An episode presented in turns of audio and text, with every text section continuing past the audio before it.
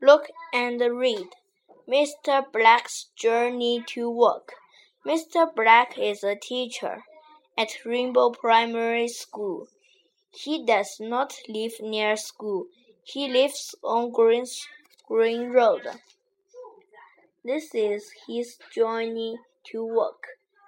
There is an underground station near Mr. Black's home. In the morning, Mr. Black walks to the underground station and takes the train. He gets off the train at Park Street Station and then takes bus number 12.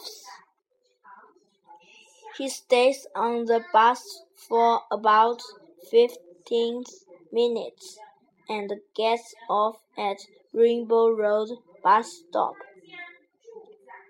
Finally, he walks from the bus stop to Rainbow Primary School.